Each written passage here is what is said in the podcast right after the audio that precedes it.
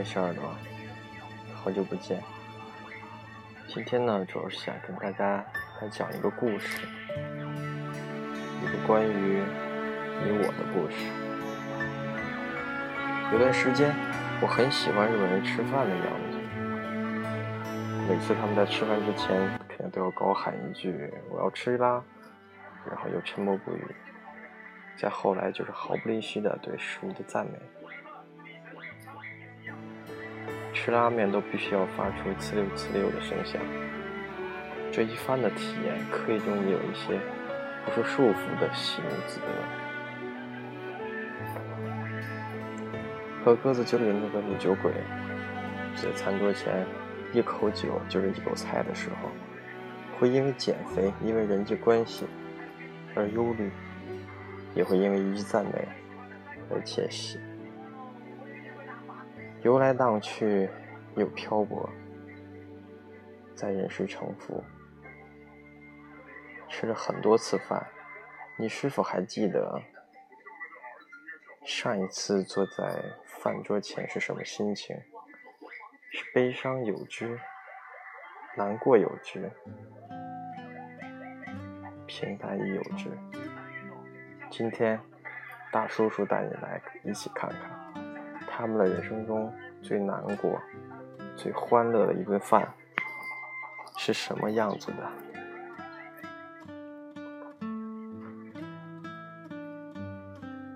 我崇尚健康生活的理念。却也伴有钟爱的烧烤和烤肉。当我看着他们烟火升起的时候，那油滋滴落的感觉，即使阴雨的天气，也能把心情烘烤的暖洋洋的。抬头跟朋友细说，说一些旁人听不懂的黑历史，肉香萦绕，那是城市里最贴心的安全感。饭桌前的欢乐与幸福，来的是那么的简单，但也很艰难。有时候是失而复得，有时候仅仅是得到本应该有的东西，却让人笑了。三年前自然灾害时，每次吃饭都是定量，总是都有吃不饱的。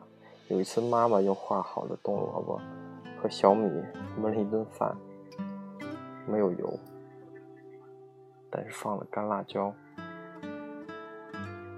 那次的饭可以随便吃，吃了顿饱饭，非常满足。心里总想着，要是每天都能这样吃饭，该多好啊！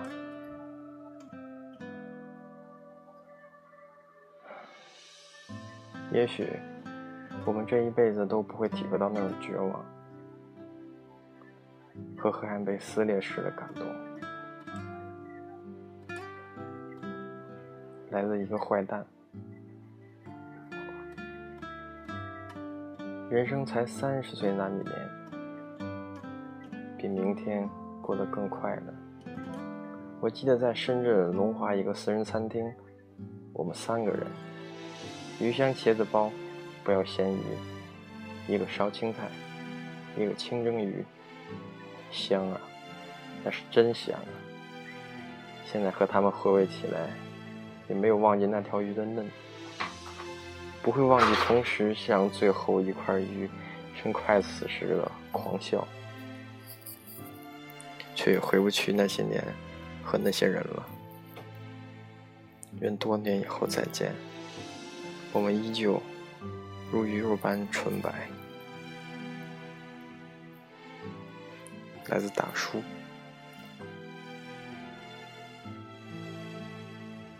小时候在家里一起吃的年夜饭，每一年吃的菜基本都是一样的，火锅。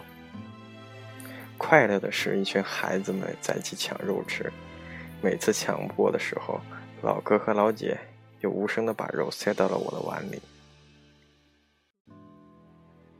大概是那个时候，饭后的活动还没有抢红包和开微信的这回事儿呢。也许小时候，我们只有身边的人吧。来自燕阿姨。香根的五月，和有人泡温泉。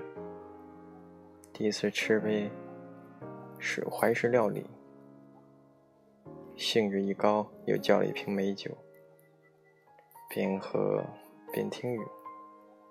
当时觉得人生不过如此了，多希望也有一次这样的经历。来自风一般的女子。小时候在外婆家长大，一大家子人冬天围着一桌子菜。都站着吃火锅，印象很深刻。虽然那时候经济条件很普通，但是想起来就是幸福、温暖和满足。那时候最小的我，如今成了家，有了自己的家庭，外公也离开了我们，物是人非，很是怀念。物是人非。这到底算是幸福，还是孤独呢？来自然然。今年过年带男朋友回家，晚上一家人坐在一起吃火锅。老妈炖的是骨头汤，老爸片的是薄肉片。我和弟弟妹妹洗洗菜，男票当然在调着汁儿。一家人在短发又热又亮的光线里。吃着紫腾腾的火锅，欢声笑语，是最满足的。感觉家就是火锅，要料多才幸福。来自钟倩，在某餐馆上菜出了问题，速度极慢，我实在是饿极了，就点了麦当劳送到这个馆子里，边吃边等。后来经理实在看不下去了，竟然送了一份烤猪肘，意外惊喜啊，特别的感动。可能唯一不高兴的就是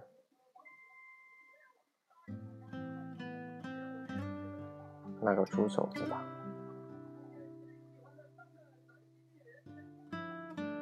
我还记得两年前离开北京的时候，去机场前。我在平日去的最多的一家小馆子，吃了最后一餐饭。那时年少轻狂，意气风发，窗前的阳光如心中所想的前程一般明媚。如今我再回想起那一瞬间，我要直面人生的无数艰难，却浑然不知，当时我虽然笑着，但孤独，应该。不过如此吧。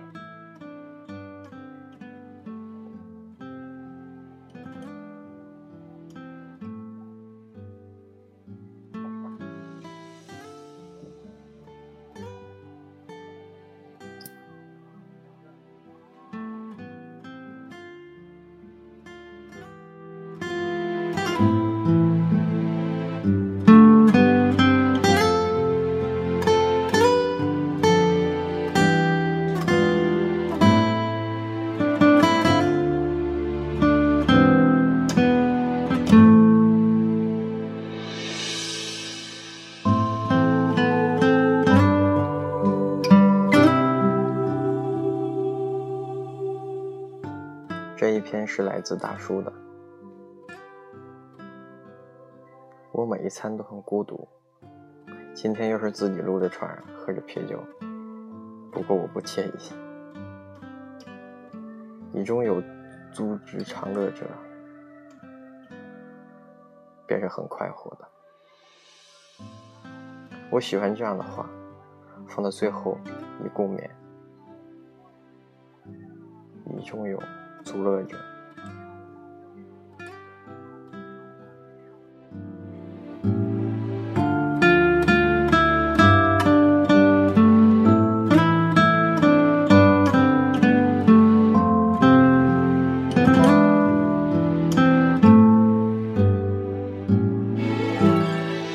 我是大叔，